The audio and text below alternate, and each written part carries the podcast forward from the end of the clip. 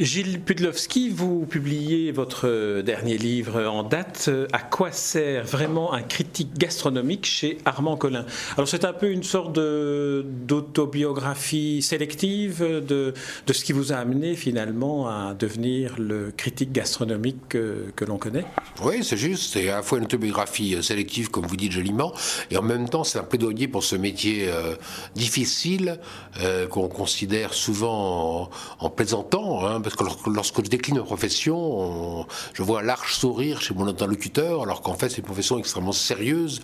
Mon métier, ça consiste pas à m'enfuifrer ou à boire euh, euh, des tonnes de vin, mais c'est beaucoup plus à écrire, à discerner le vrai du faux, à avoir du faux la dans les établissements que je visite.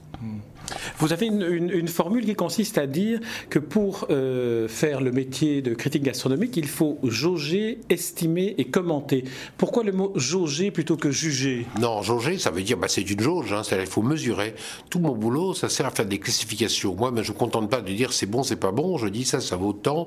Euh, je fais un guide de Paris dans lequel je décerne une assiette, de ces trois assiettes, et quand c'est pas bon, il y a sept cassées. Et quand c'est bon rapport qualité prix, il y a une marmite. Je fais ça pour les Nouvelles d'Alsace, je fais ça pour, pour la République à Lorrain, donc euh, je jauge, je, juge, mais je jauge, c'est-à-dire je, je, classifie, je, hiérarchise, voilà. Vous êtes aussi critique littéraire et écrivain. Alors j'aimerais vous interroger sur l'écriture de, des critiques gastronomiques. Est-ce qu'il y a une, une, forme de discipline particulière de, de l'expression euh, littéraire pour, pour raconter un, un plat, un, repas? Bah, C'est une littérature pauvre. Il y a, il y a un nombre de, de, mots relativement réduits, euh, des adjectifs avec lesquels on joue. Alors on peut en rajouter, on peut s'amuser à faire des logismes.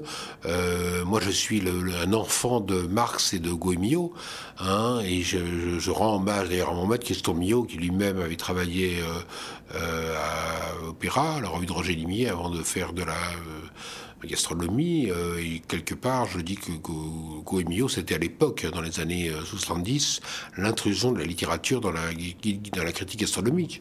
Et donc, euh, je considère qu'on travaille, c'est essentiellement un travail d'écriture. Hein. Il faut faire saliver les gens, il faut leur raconter les histoires, il faut provoquer en, en, leur lecteur une émotion.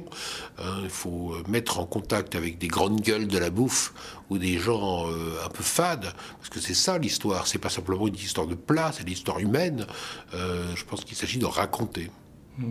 Vous, citez dans, dans, un des chapitres du livre, vous citez l'étymologie du mot gastronomie et puis surtout son, histoire avec ce personnage de Grimaud de la Reynière dont j'aimerais que vous me disiez davantage parce que c'est un personnage euh, truculent. Bah, il a tout inventé, il a tout inventé Grimaud. Alors Grimaud c'est notre maître à tous, c'est quelqu'un qui avait des, mains en forme de moignon, des griffes si vous voulez. Le pauvre était né euh, ainsi fait, mal fait.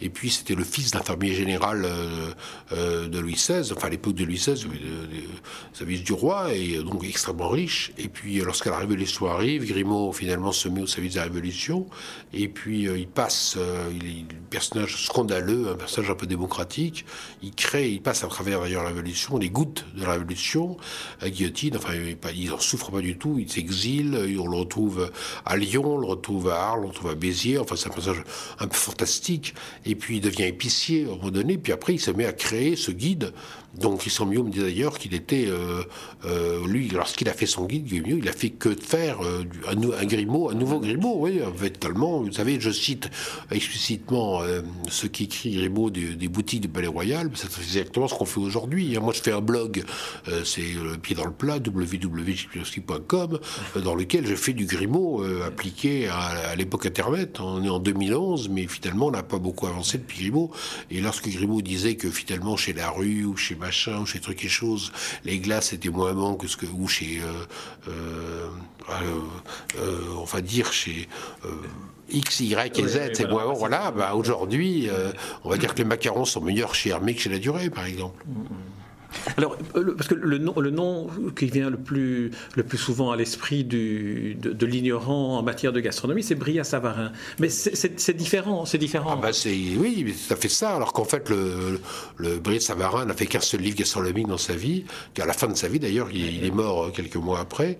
Et euh, c'était évidemment le physiologie du goût.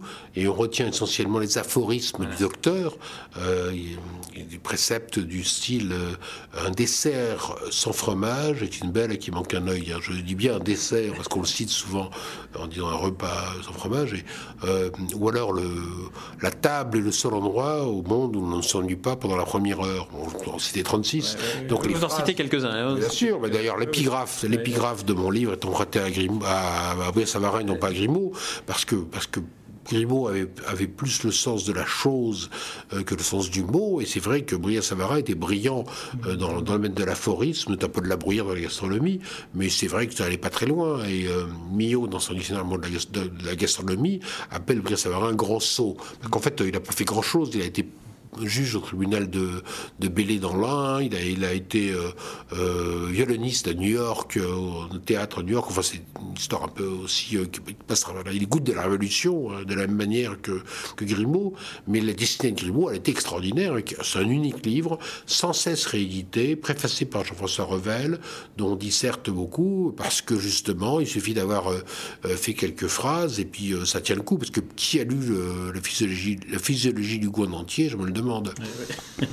Alors, vous, euh, vous êtes alsacien, on le sait. Je suis hein lorrain. Je suis lorrain. Ah, pardon, ben voilà. Donc, voilà, voilà gros, pardon.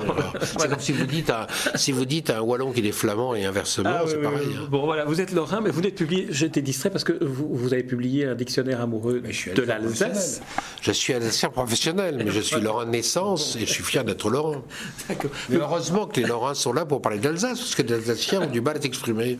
Très bien. En fait, je voulais parler de votre père, que, à qui vous rendez hommage, parce que c'est d'une certaine manière, lui, racontez-vous, qui, qui vous a conduit vers, vers, ce... Totalement, totalement. Moi, j'ai écrit un livre qui s'appelle euh, euh, L'amour du pays, dans lequel je raconte, et mon père était euh, marchand de, de, de salaison au, au marché de, Gros de Nancy, et on allait ensemble dans les, restaurants, puis il me disait, tu te rends compte ce qu'ils savent comme merde, comment le, cette andouillette c'est de la merde, enfin, bien avant Jean-Pierre Coff, hein.